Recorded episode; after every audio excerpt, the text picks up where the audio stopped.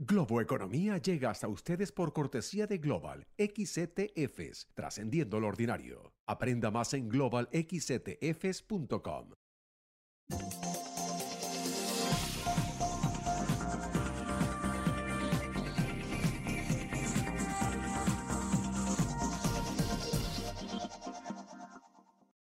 Hola, ¿qué tal? ¿Cómo están? Soy José Antonio Montenegro y esto es Globo Economía. Hoy dedicando todo nuestro tiempo a una nueva edición de lo que llamamos Globo Temperatura.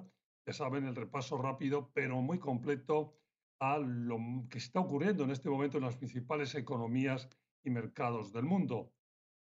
Acaban de terminar hace poco las tradicionales reuniones del Fondo Monetario Internacional en Washington y el encuentro financiero y económico mundial en esa ciudad ha servido para evidenciar la contundencia de la fuerte, fuerte incertidumbre por la que atravesamos internacionalmente. Una incertidumbre y una volatilidad que tiene el conflicto de Ucrania y Rusia como principal combustible, por cómo evoluciona día a día y cómo sigue atascando el desarrollo mundial con fuertes distorsiones en la oferta de alimentos y de energía principalmente distorsiones a las que se suma la desaceleración del crecimiento en los grandes motores de la economía mundial, tanto China como Europa o el propio Estados Unidos. Empezando aquí por Estados Unidos, enseguida eh, entramos en detalle, pero digamos que aunque la economía sigue fuerte en su vertiente creación de empleo, ha superado de hecho en solo 18 meses los niveles de empleo previos a la pandemia y también el Producto Interno Bruto, pero pelea una elevada inflación con una política monetaria de subida de tipos de interés cuya gran incógnita es si podremos eh, encontrar ese aterrizaje, ese aterrizaje suave ¿no? que es tan deseado. Y que en todo caso eh, esa situación lleva consigo aparejada la subida del valor del dólar con todo lo que eso también implica globalmente. Enseguida vamos a profundizar más. China ha dejado atrás sus espectaculares crecimientos de las últimas décadas y estamos hablando de un crecimiento anual para este 2022 del entorno al 2,8%. Obviamente algo que explica las dificultades de economías clave en el ámbito mundial cuando dependen mucho de las exportaciones de ese país, como es el caso de Alemania. lo referido a Europa, aparte de economías como la alemana o la italiana, para las que ya se esperan contracciones en 2023, estamos claramente en una de las regiones que sufre y va a sufrir más los próximos meses esa distorsión de la guerra creada por Rusia, que como decía al principio, se erige ahora mismo como la gran causante de los males globales que afectan especialmente, especialmente a esa región, pero a todo el mundo. Pero hacemos una pausa y enseguida entramos en detalle de todo lo anterior con la ayuda de mi invitada hoy, Gabriela Santos, responsable de estrategia de inversión global en JP Morgan Asset Management. Enseguida, aquí en Globo Economía.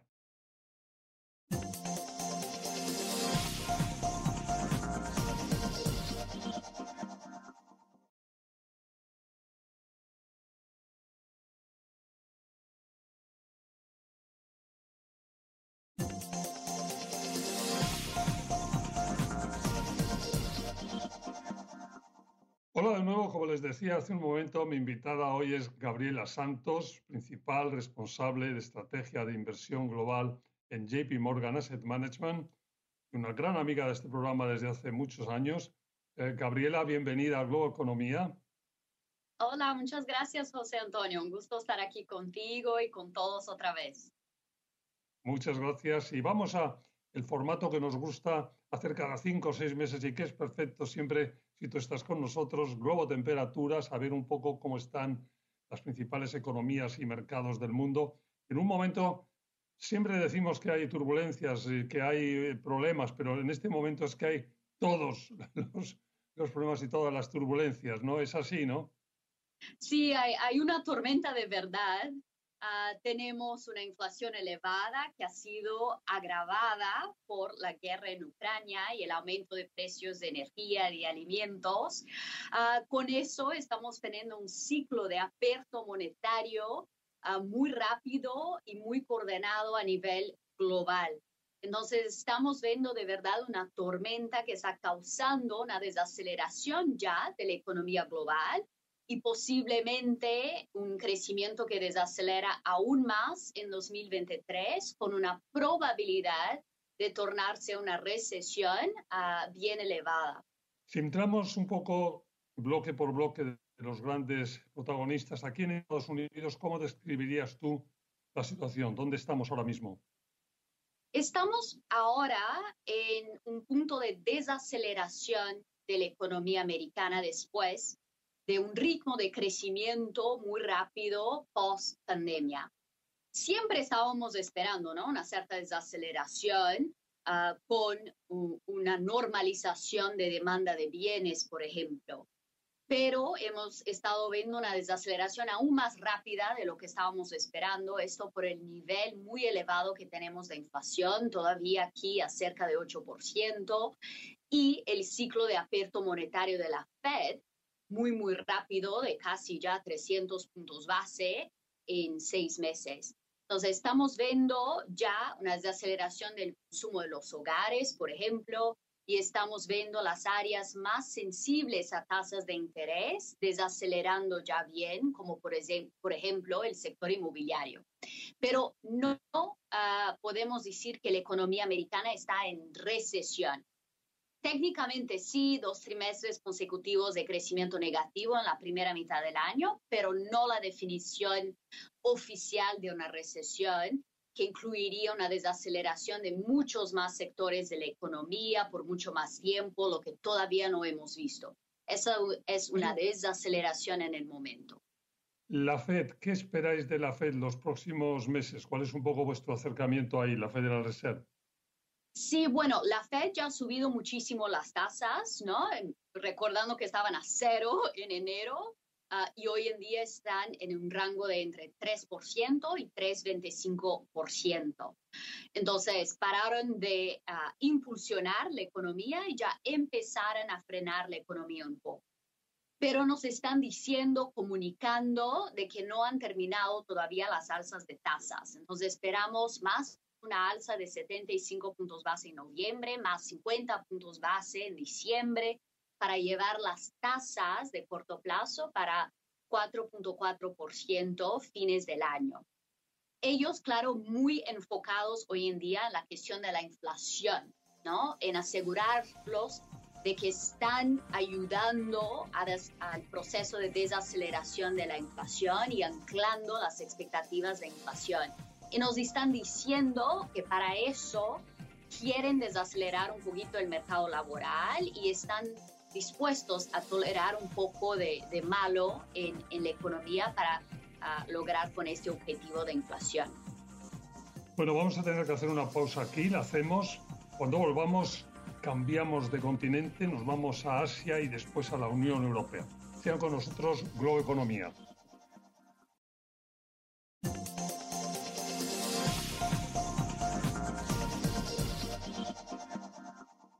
Estamos de vuelta, Globo Economía, hoy Globo Temperatura, con la ayuda de Gabriela Santos, responsable de estrategia de inversión global en JP Morgan Asset Management. Gabriela, digamos que en este bloque nos íbamos a Asia.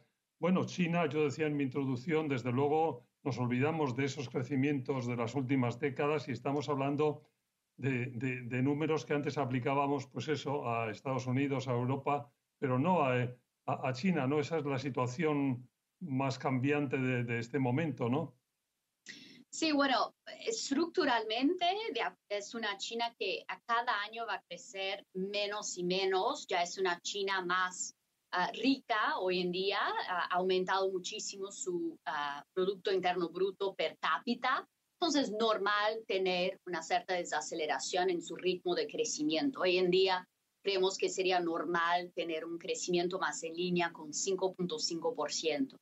El problema es que cíclicamente estamos teniendo un crecimiento aún más débil de lo que sería normal en China. Este año estamos esperando solo 3% de crecimiento y una leve aceleración el año que viene para 4.5%.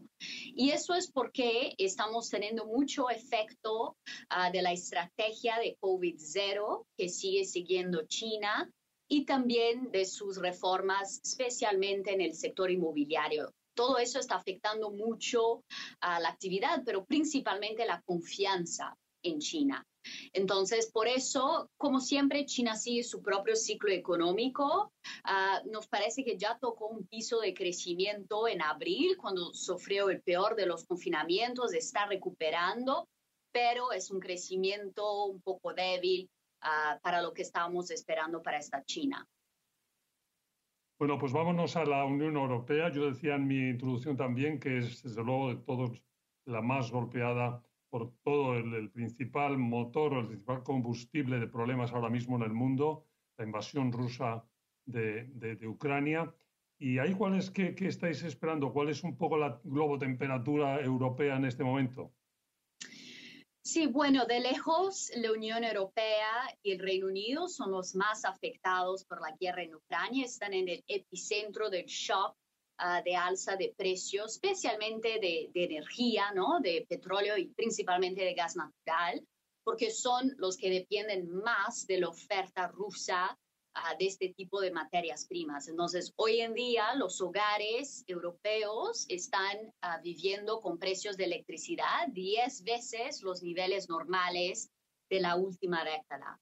Entonces, claramente es la región a donde estamos viendo más efecto de estas uh, alzas de precios en, por ejemplo, la producción manufacturera, ¿no? especialmente de más intensidad energética, Ah, y también de consumo de los hogares con un cierto impacto, claro, en la habilidad de gastos de los hogares en Europa. Hoy en día creemos que la recesión, la región probablemente ya está en una recesión, ya es muy consenso para economistas, para inversionistas, esperar en una, una recesión en la región. La pregunta para 2023 es más, uh, ¿qué gravedad de recesión vamos a tener? Eso va a depender de la oferta de electricidad en el invierno y del contrapeso que los gobiernos pueden hacer a, nivel fiscal. El Banco Central Europeo, que bueno, ha empezado a seguir ya la misma senda del estadounidense de la Reserva Federal, ¿qué esperáis ahí? Eh, ¿Que siga un poco con ese mismo ritmo, que acelere, que sea más moderado?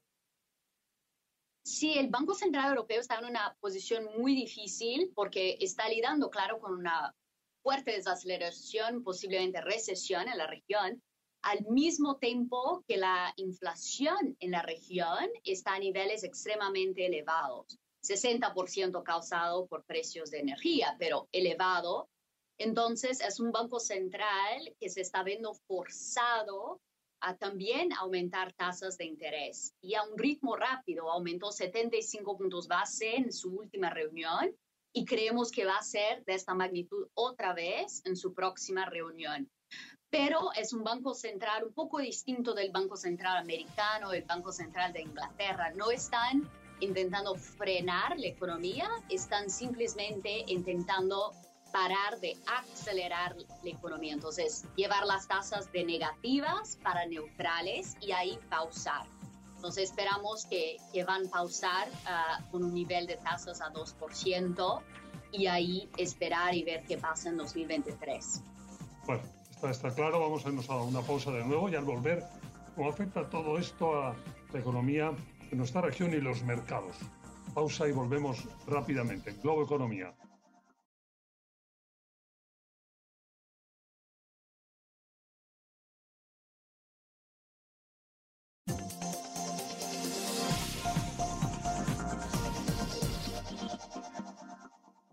Estamos de vuelta a Globo Economía, hoy Globo Temperatura con Gabriela Santos, responsable de estrategia de inversión global en JP Morgan Asset Management. Y Gabriela, en este bloque decíamos, vamos a nuestra región.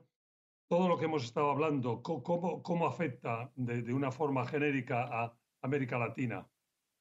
El interesante es que Latinoamérica, en términos relativos, no se ve tan mal como algunas otras regiones Eso porque hay algunos ventos a, favor de la región hoy en día.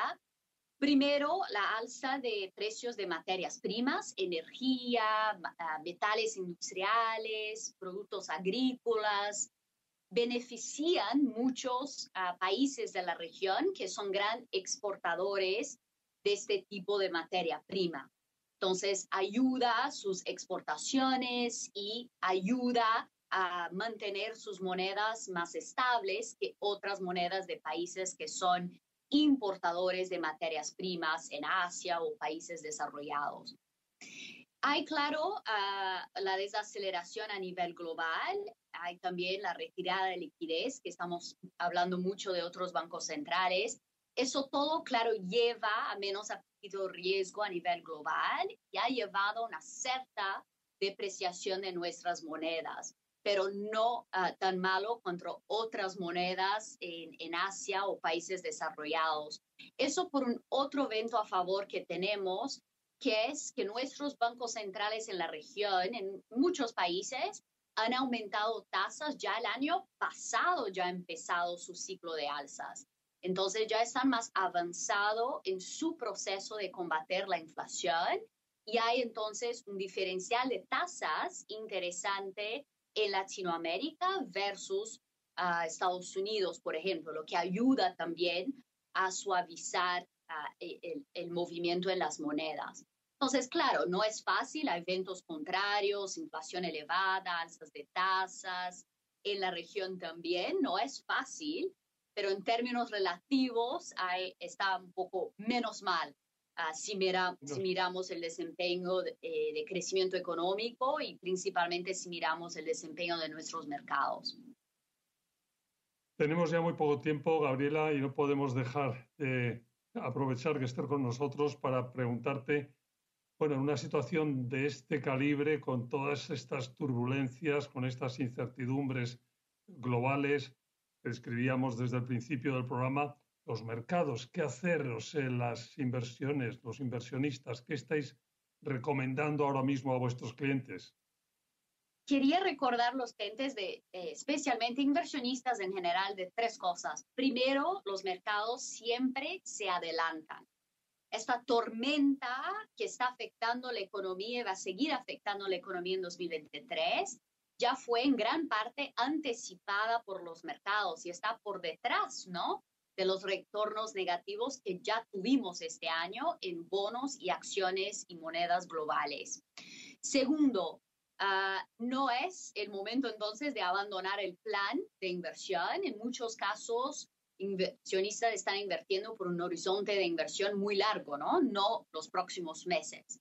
Y por fin, número tres, importante en estos momentos más complicados, de enfocar en cómo tomamos riesgo, dónde invertimos, asegurarnos que estamos invirtiendo en compañías de calidad, que van a sobrevivir este momento difícil, enfocando en evaluaciones, buscando a dónde los precios están más interesantes, que hoy en día ya están en bonos y acciones. Todo eso con mucha gestión activa. Gabriela, pues eh, se nos ha terminado el tiempo, pero como siempre un verdadero placer, un gusto tenerte con nosotros en Globo Economía. Muchas gracias. Muchas gracias, José Antonio. Muchas gracias a todos. Un gusto. Y gracias a ustedes por su atención. Ya saben que estamos todas las semanas en los horarios habituales de Globo Economía o cuando quieran en nuestra versión audio, el podcast de Globo Economía. Hasta la próxima semana. Globo Economía llega hasta ustedes por cortesía de Global XTFs, trascendiendo lo ordinario. Aprenda más en globalxtfs.com.